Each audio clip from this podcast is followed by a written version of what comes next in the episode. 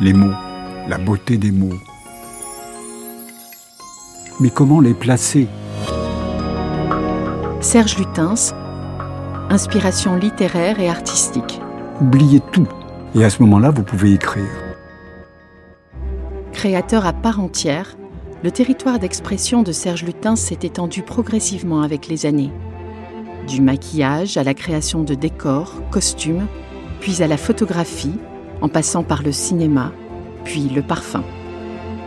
En plus d'un demi-siècle, l'homme du Nord a inventé un univers à sa démesure et à la hauteur de ses ambitions. Son style est unique et reconnaissable entre mille.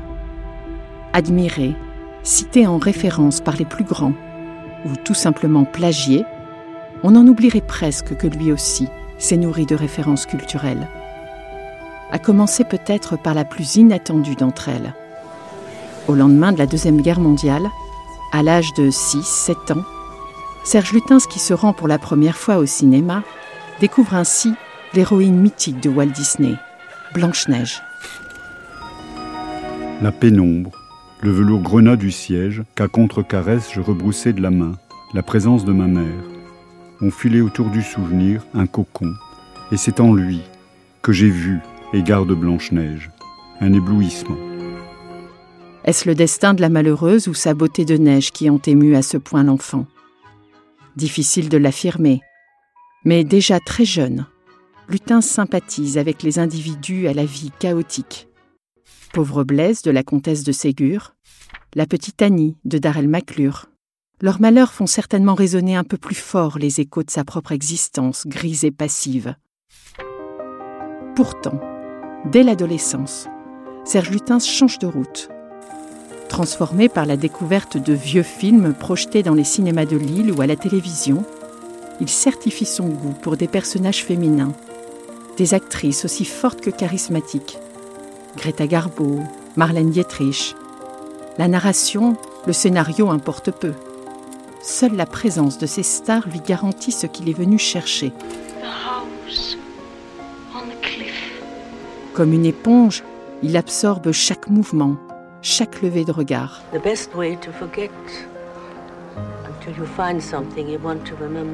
La sophistication de Marlène, la beauté architecturale de Garbeau, le cinéma lui enseigne comme jamais la force des images. L'expressionnisme allemand qu'il découvre au travers des premiers films de Murnau, de Lang, l'impressionne également fortement. Tout n'y est qu'angle, contraste et chaos. Le jeune Serge y trouve là une beauté singulière et marquante, fondamentalement différente de cet environnement des années 50 dans lequel il évolue alors et qu'il réprouve de plus en plus. Mais comment intellectualiser cela? Analyser, mettre des mots sur une révolte en gestation depuis des années, Serge s'en sent bien incapable.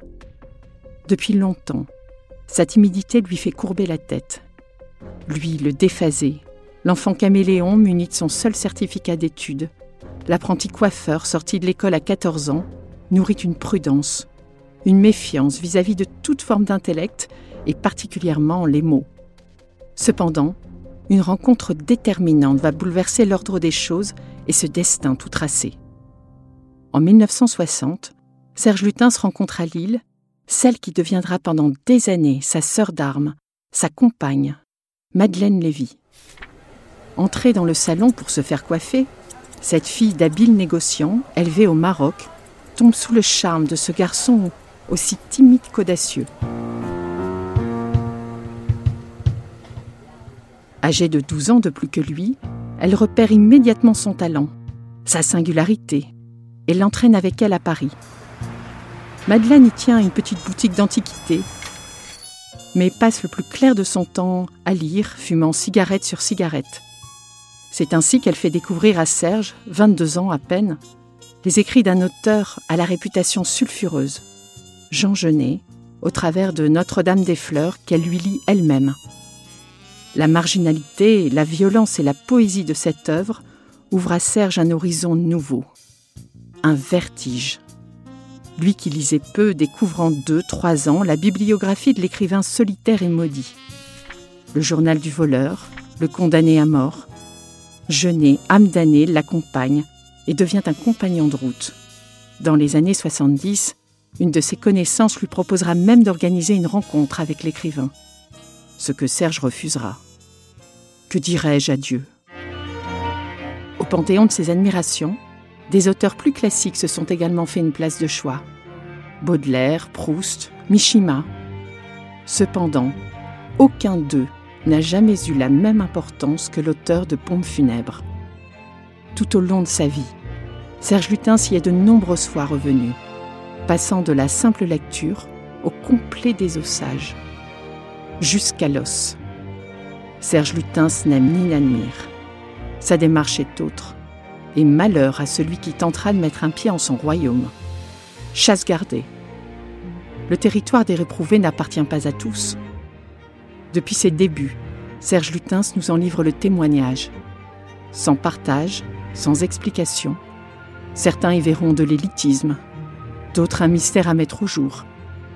Serge Lutens s'est en tout cas construit en plus de 50 ans un monde à sa mesure, devenant à son tour une référence pour beaucoup.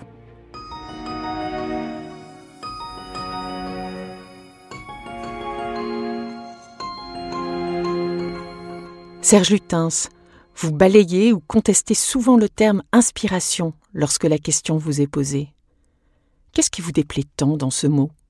Inspiration, c'est-à-dire qu'on est, si vous voulez, c'est comme si c'était quelque chose qui.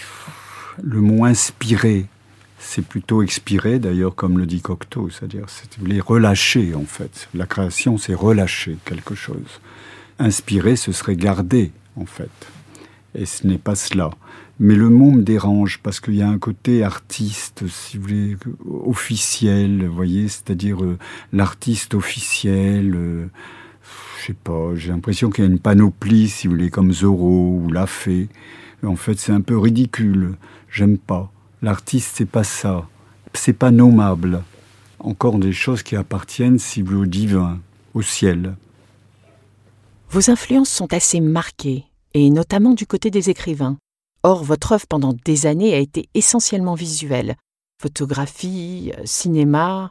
Mais pourquoi ne trouve-t-on pas plus de peintres, de photographes parmi les gens vous ayant inspiré? L'inspiration, c'est à multiples degrés. Il n'y a pas qu'un degré dans l'inspiration. C'est-à-dire, on est composé de mille choses.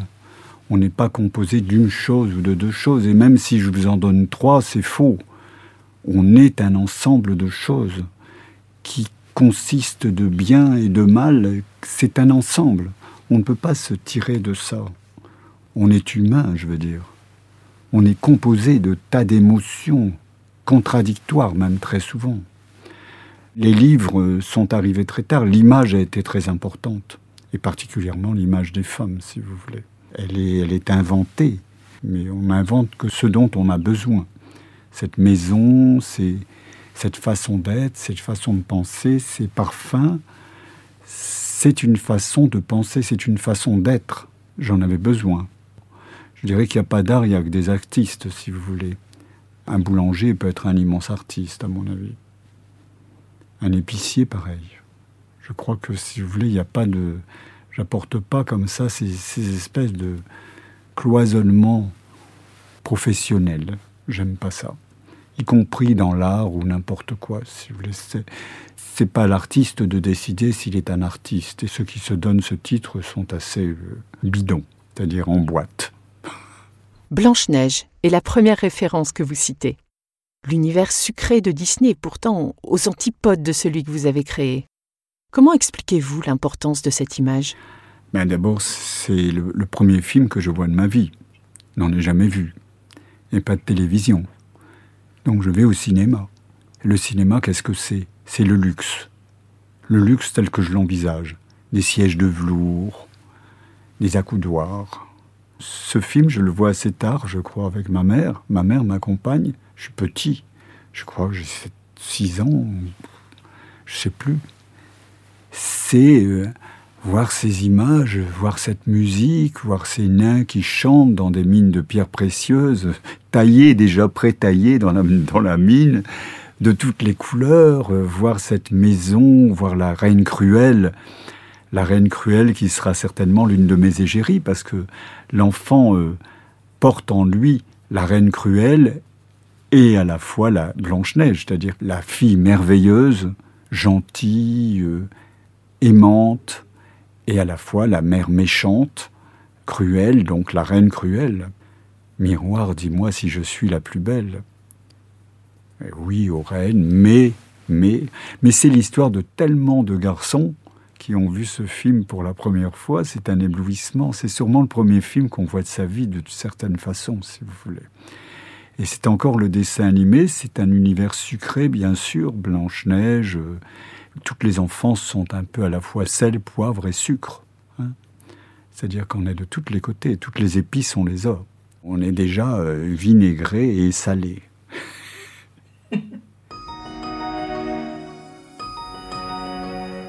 Jean Genet occupe une place particulière parmi les gens que vous admirez. Là encore, on s'interroge. Le lien avec Proust, Baudelaire ou encore Mallarmé semble pour le grand public plus évident. Qu'est-ce qui différencie ainsi cet auteur à vos yeux? Les mots. Les mots, la beauté des mots, l'intelligence des mots, la profondeur des personnages. Quand il vous dit il a 16 ans quand il frappe à la porte, ah oui, mais qui peut dire ça?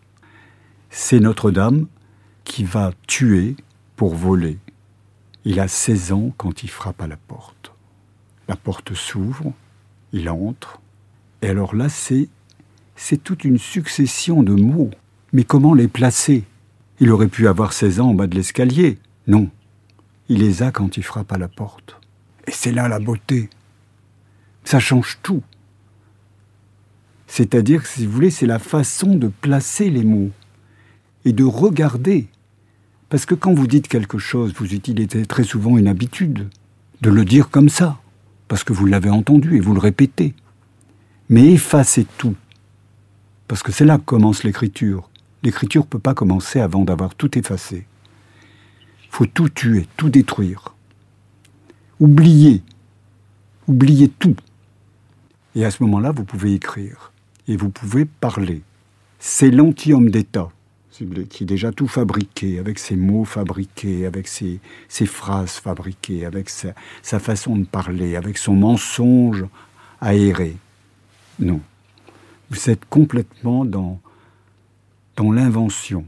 L'invention, c'est, c'est le regard. Vous devez regarder et vous devez reprendre les mots. Vous devez vous les dire d'une telle façon qu'ils sont vierges et vous allez les dépuceler. Parce que c'est ça la littérature, c'est rien d'autre. À partir du moment où vous répétez comme les autres, vous êtes mort. Aucun intérêt d'écrire. Ou alors c'est du journalisme, c'est très différent. L'écriture, c'est c'est un meurtre, un meurtre du passé pour une renaissance. Jean Genet n'existerait pas sans Proust, il faut le savoir aussi. Proust a complètement modifié, si vous voulez, la façon de, lire. Il introspecte les personnages. Il les dépouille au-delà de l'apparence, si vous voulez. Il va dedans. Il s'en empare. Il s'habille d'eux. Il se vit à travers eux. Ces 42 personnages dont parle le prophète, il les vit. Il se met dedans. Si vous n'avez pas la trame, la trame de la vie, le goût de vivre. Vous ne pouvez pas faire ça. Créer, c'est être dans l'autre. Si vous étiez toujours en vous-même, vous seriez foutu. L'autre, c'est la richesse. Dépasser, c'est comme ça que j'ai vécu le Maroc, c'est comme ça que j'ai vécu le Japon, c'est comme ça que je vis les gens. C'est ça qui m'intéresse. Mais je suis encore plein de retenue. J'aimerais écrire, mais je suis plein de retenue. Écrire, c'est c'est se sacrifier, si vous voulez. Il faut oublier, il faut tuer les mots, il faut, faut leur redonner, il faut les replacer dans d'autres sens. Une phrase, c'est un bouleversement. C'est ça que je vous explique. C'est en fait c'est ça que j'aime chez Genet. C'est c'est un révolté d'abord. Et la révolte, s'il n'y a pas de révolte, il n'y a pas de création. Ça, c'est pas possible. C'est, on le voit dans Baudelaire, qui fait de la chevelure euh, une mer une houle, une houle noire, goudronnée, qui fait du parfum un rongeur du flacon. Le parfum ronge le flacon. Vous imaginez la beauté? C'est le désir dans une bouteille. Mais c'est la magie, c'est Aladdin. Vous voyez comment vous jouez avec les mots, comment vous les, vous les jetez comme des balles, comme vous les rattrapez. L'écriture, c'est ça. Mais si vous la coincez dans un discours honorable, c'est-à-dire emmerdant, n'a aucun intérêt. Il faut vivre. Vivre les mots, et pour vivre, il faut mourir.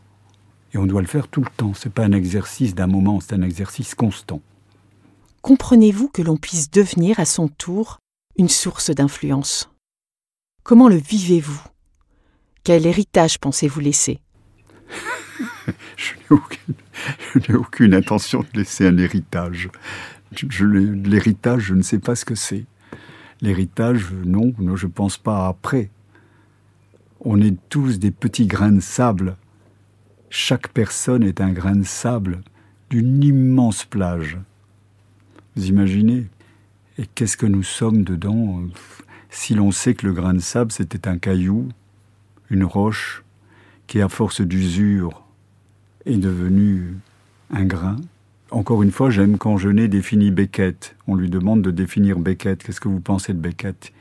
Un prodigieux grain de sable. c'est merveilleux, rien mais immense. On ne sait pas ce qu'on laisse et on ne sait pas ce qu'on fait non plus. Mais on le fait et on le laisse. Ce que les autres en feront, ma foi, c'est pas notre problème. On ne sait pas ce qui se passe. Mais toujours, il y a un espoir d'aller plus loin. J'ai été trop muet longtemps. Je pense que je vais commencer à parler. Donc ça veut dire écrire.